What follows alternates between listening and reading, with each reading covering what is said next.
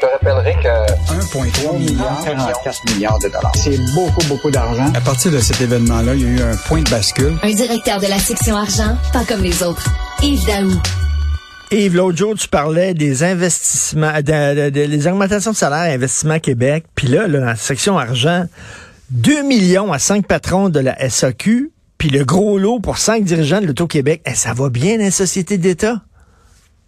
Mais Richard, la question, c'est, on s'est toujours dit, société d'État, là, on a comme une attitude, de, tu sais, un peu bicéphale à leur égard. À la fois, on est actionnaire, tu comprends-tu, des sociétés d'État, puis en même temps, on est client. Puis là, évidemment, comme actionnaire, si tu regardes ça, là, imagine-toi, l'Auto-Québec là, a versé des a eu des revenus de presque 3 milliards et ils ont versé au gouvernement du Québec 1,6 milliard en dividendes. C'est un hausse de 40 fait que là, tu te dis, écoute, c'est parfait, ça, ça va permettre de payer les hôpitaux, de payer euh, tous nos services publics. À l'inverse, tu sais, la situation de monopole fait en sorte que l'Auto-Québec aujourd'hui se retrouve à être capable de rémunérer très adéquatement Ben sa oui. haute direction et avec des hausses quand même significatives. Là, parce que là, c'est le retour des bonnies, parce que pendant une certaine période, pendant la pandémie, évidemment, il n'y a pas eu de bonnies. Mais il en demeure pas moins que t'as certains VP qui ont vu croître, évidemment, euh, leur rémunération, là, de presque dans des certains cas, avec la, bonification, presque de 34% donc, écoute, on, on est dans un monde là, où ce que d'un côté, on en parlera peut-être tantôt, là, où ce que des gens perdent leur maison. Ben Parce oui. que là, ils sont pas capables d'arriver. Puis de l'autre côté, tu as des sociétés d'État qui sont un peu en situation de monopole, la SAQ, la- la- l'Auto-Québec et même euh, Hydro-Québec. Rappelle-toi, la nouvelle présidente du conseil d'administration de l'Auto-Québec va gagner 195 000 juste être présidente du conseil d'administration. là.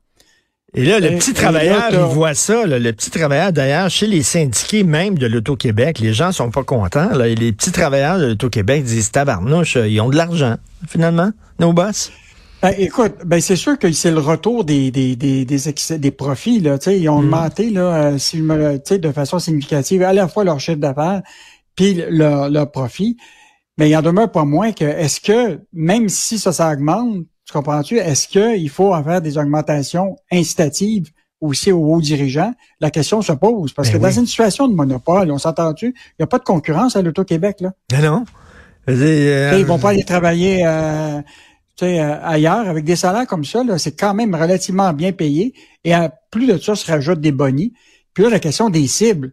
On s'entend-tu pour dire que quand tu es dans une situation de monopole, tu sais, même euh, dans certains cas, même Hydro-Québec ou d'autres, les prix sont fixés, tu sais, je veux dire. Ben oui, puis euh, si tu veux, de si tu veux se acheter un, euh, un billet de loterie, t'as pas le choix.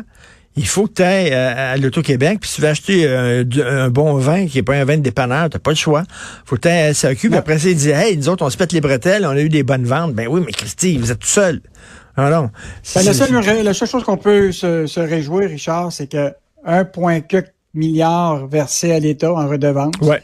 C'est à peu près les mêmes choses que l'Hydro-Québec fait, puis la SAQ. Ça fait qu'au moins, on peut compter que sur le fait que ce qu'on paye, ça finit par se retrouver en, dans les coffres de, de l'État qui doit servir au service public. Qui, j'aime bien ça, j'aime ça, qui doit servir au service public. J'aime bien ça.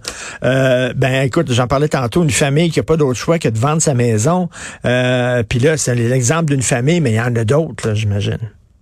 Ouais. Ben, Richard, écoute, actuellement, là, ce texte-là, c'est le texte le plus lu sur Ben, c'est journaldemontréal.com actuellement.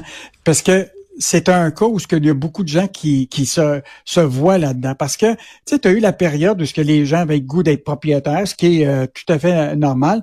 Puis tout le monde disait, écoute, ça va bien l'économie, il n'y a pas de récession, les taux d'intérêt sont faibles, allez, prenez un taux variable. Mais eux autres, là, un exemple, ils ont pris une maison de 565 000, puis aussitôt qu'ils signent, là, c'est 2300 par mois. Le lendemain, tu as la hausse des taux qui est annoncée, puis 30 jours plus tard, ça retrouve que ça va leur coûter 2500. Mais là, avec toutes les hausses, là, ils sont rendus, sans la hausse d'hier, à 3780 par mois. Donc, euh, donc ils se Hey. retrouvent dans une situation difficile. Mais ce qui est intéressant, Richard, rappelle-toi, les quand les- il y a eu la hausse des, des plusieurs hausses, là, les banques ont commencé à appeler leur monde qui était à taux variable. Ils leur ont dit, écoutez, ce qu'on peut faire pour vous autres, là, c'est dans le fond d'essayer de d'étirer la durée de votre hypothèque, Ah, puis pour diminuer leur paiement. mais sauf que les autres, ils ont fait faire avec une banque qui ne permet pas ça. Ah, ça veut dire qu'il y a beaucoup de gens qui ont appelé des banques actuellement pour demander de diminuer leur paiement, d'augmenter leur période d'amortissement. C'est juste que tu rapportes ou reportes plus tard dans l'avenir, tu sais, ton endettement. Euh, mais c'est peut-être la solution de pouvoir garder euh, ta maison. Ouais, tu dis, euh, cas, tu dis, ça va coûter moins cher par mois d'hypothèque, mais sauf que avant que je paye ma maison, ça va prendre du temps maudit. Hey, eux autres, là, c'est une augmentation de leur paiement d'hypothèque de 1400 pièces par mois. Je veux dire, 1400 pièces de plus à payer par mois. Je m'excuse, mais c'est assez solide. là. Hey, Puis Richard, là, la, la dame, elle nous disait ça avec sa famille. Là. En plus de ça, c'est la hausse du panier d'épicerie. ben oui. Tous les frais, je sais, tout qui se rajoutent. Je veux dire, à un moment, t'arrives plus. Et c'est pour ça que les gens, tu sais, là, les, les, les gens se posent des questions, là, tu sais, qu'est-ce qui va arriver pour l'avenir? Parce que là, imagine-toi, là, j'écoutais les économistes depuis un an. Là, ils disaient, là, déjà à l'automne dernier, là, on s'en va dans une récession. Puis là, ça arrive pas. Là, dans l'autre trimestre, il dit, ah, ben, ça s'en vient, la récession, elle s'en vient. Puis là, récemment, là, Desjardins a dit, il voit pas la récession encore.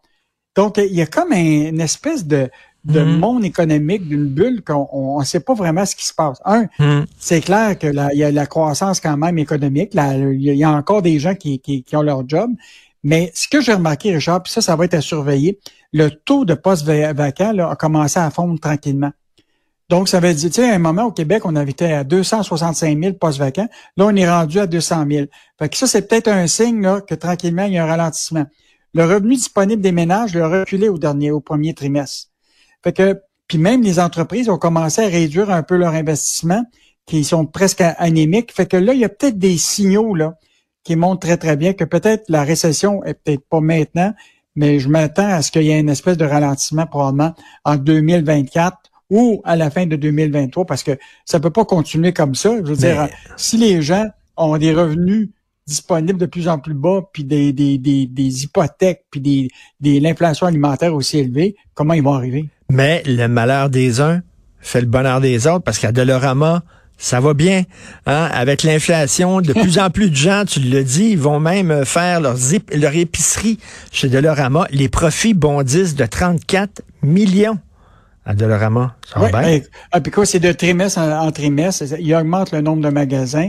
Puis ce qui est intéressant, Richard, c'est que avant, tu avais uniquement des petits objets à une pièce, pas deux pièces.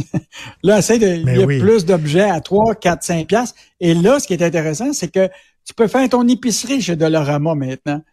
Ce que tu pouvais pas faire. Puis aux États-Unis, les Dolorama de, ce, de, de cette même nature-là ont commencé à rajouter des frigidaires. Hein?